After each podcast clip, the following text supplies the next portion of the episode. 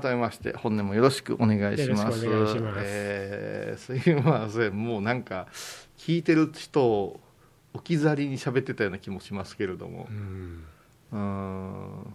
まあこれが祈りと形ですね。ありがとうございます、えいやでも僕はあのなんか断片的に、はい。そのケイカアジャリ様と空海様のところであのお花でしたっけ木の枝でしたっけここに落とすとそれがおのずと大日如来様のところにポンと落ちたっていう、それだけなんかは覚えてーはて、いはい、これはあの、う感情って言うんですけどうも、ん。まあ、法を授かって、まあ、そのその資格が彼にあるか彼にあるかというのは、あの儒者にあるかということですから、弟子にあるかっていうことなんですけどまあわ分かりやすく言うとこれはまあもう隠してないからあれですけども、まあ真っ暗闇のお堂の中にはい。仏様のまあ世界を具現して、うん。でこの儒者は目隠しをされるんですね。うん目隠しをされてであ、あのー大日如来様の信号をずーっと唱えながらもちろん死後なんかできるようなあれがなくて、うん。で、まあ、そばにまあ兄兄弟子等がついてくれて、うん。こう手をこう引いてくれるんです。その時に手をまっすぐに前に伸ばしてうん。中指を中指を伸ばした状態でずーっとこう歩くんですね。うん。私も経験しましたけど、まあ、この雰囲気は語っちゃダメだと言われるんですけど、うん。まあまあ目隠しされてうん。お香がこう香りがすごい状態で、うん。えー遠くに照明の響きがあって、うん。徐々にアジャリ様に近づくなんて言ったら想像もつつくと思うんですけど、うん。すごいことなんですよね。うん。でその中で、えークライマックスがあのマンダラというものがあって、うん。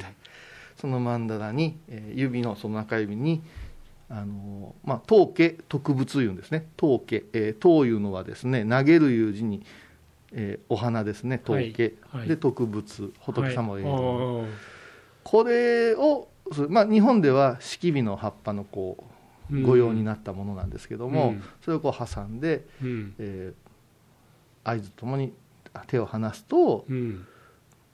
まあ、例え悪いですけどスイカ割りのようなもんですから、えーどう転ぶかわからんわけですよ。まあ、言えば地面の上にマンダラがが敷いてあるんですね。だから皆さんは壁にかかったマンダラしかあれですけど、マンダラの使い方ってすごい面白くって、うん。こう下にひ段の上に引くんですよね、うん。敷マンダラでね。そのマンダラの中央に落ちると大日如来、うん。でどこどこに来ると圧縮の如来とかいろいろ仏様が、うん。えー中には OB して「お前どこやねん」っていうのをおるっていう笑い話をしてる、えー。先生もいらっしゃったけれども、うん。その時に、えーもうあのさじ加減抜きで2回するんですよね、うん。金剛会大蔵会。はい。2回とも空海様は大日如来様に落ちたと。うん。それにこれまたケイカアジャリが驚かれてうん。さすがやないうことで、よしいうことでうん。その場面を感受されてうん。返上という名前とはい。金剛というはい。大宗会の返上とうん。金剛という総名をうん。与えた。空海っていう名前は自分で名乗ってましたけれども だから私こう言うですけどうん。ほんまにもうちょっといっぱいやったら4文字ぐらいになっとかないかんわけですよ、うん、だから返上と金剛という名前をいただいたからうん大師というのはあーあの天皇からいただいた送りな入滅入場後ですから、うん。ですから南無弘法大師返上金剛いうのはもうこれこの上ない空海さん空海さん空海さんみたいな。うん。のがこうご法号いう、ん。うんお念仏になってるわけですよ。うん。うん。で僕もその返上金剛ってあお名前個人名だったんだっていうのを聞いてうん。あちょ書いてあってえそうなんだっていう。だから位のことなのかと思ってたので。それがねでもうん。やっぱしね経過砂利センスですよね。うん。返上と金剛ということで返上から訳そうとするとうん。難しいんですけども、うん。金剛から訳すといいんですよ。うん。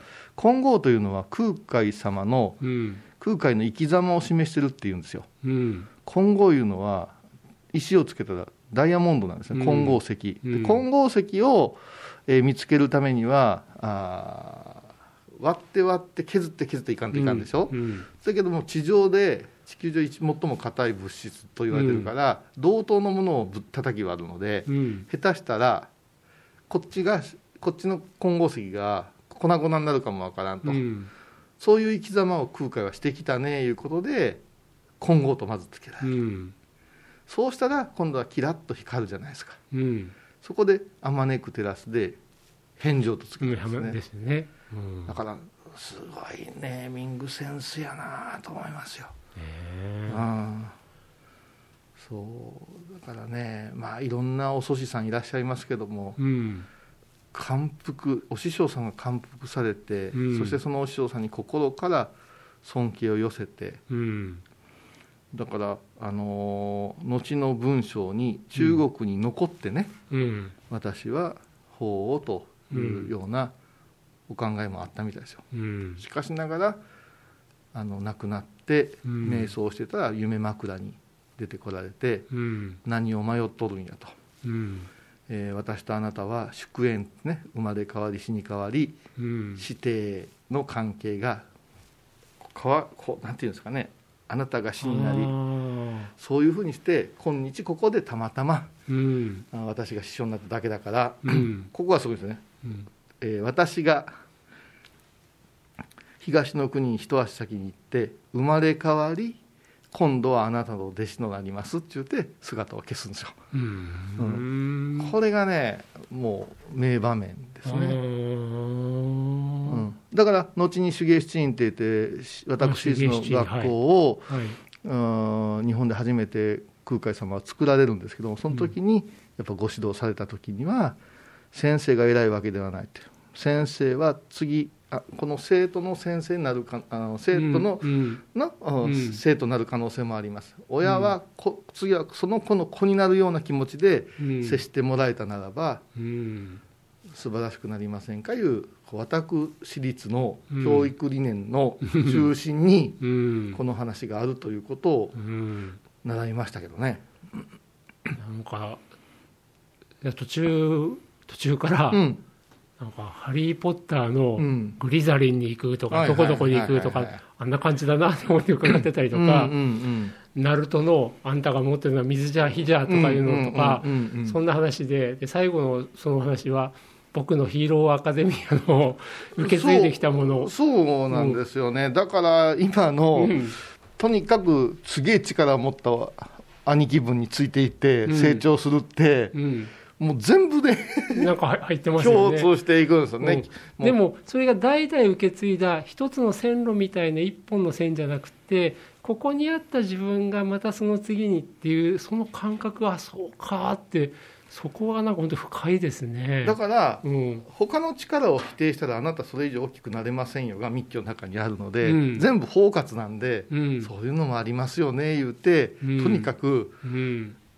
あの敵をやっつけるんじゃなくて豪服させて、うん。次は自分の仲間として大きくなっていくみたいな。う、ん。うん。そして最終決戦みたいな ところが、どこと戦うんだってねうんうん。そういう面白さありますね。ですね。だから今例えてもらったけれどもそれは呪術廻戦だってチェーンソーマンだって、うん。多分うん。日本人の上層の中うにん。